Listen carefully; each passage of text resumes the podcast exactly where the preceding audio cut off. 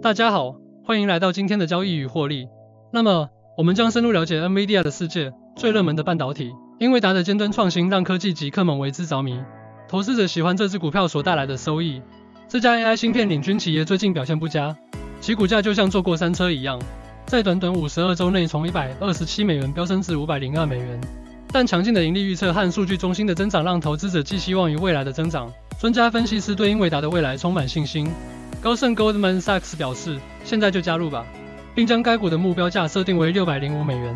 与此同时，基于生成式人工智能和游戏升级等增长机会，分析师的平均预期为六百三十二美元。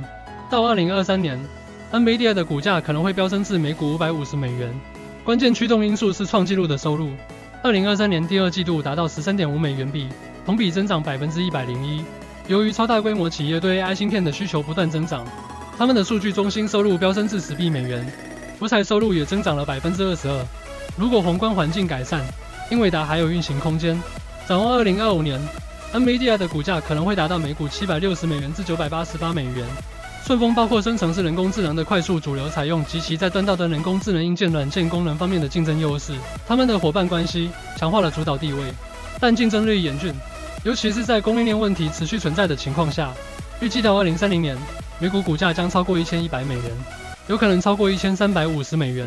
英伟达在机器人、自动驾驶汽车、物联网和其他新兴技术上的大赌注，让这一增长引擎不断运转。他们的研发突破，例如人工智能模拟，凸显了增长潜力。然而，开发时间表周围存在执行风险。毫无疑问，风险潜伏在估值和竞争等角落。但英伟达似乎率先为人工智能的未来提供动力。对于投资者来说，不是要提供一张快速门票。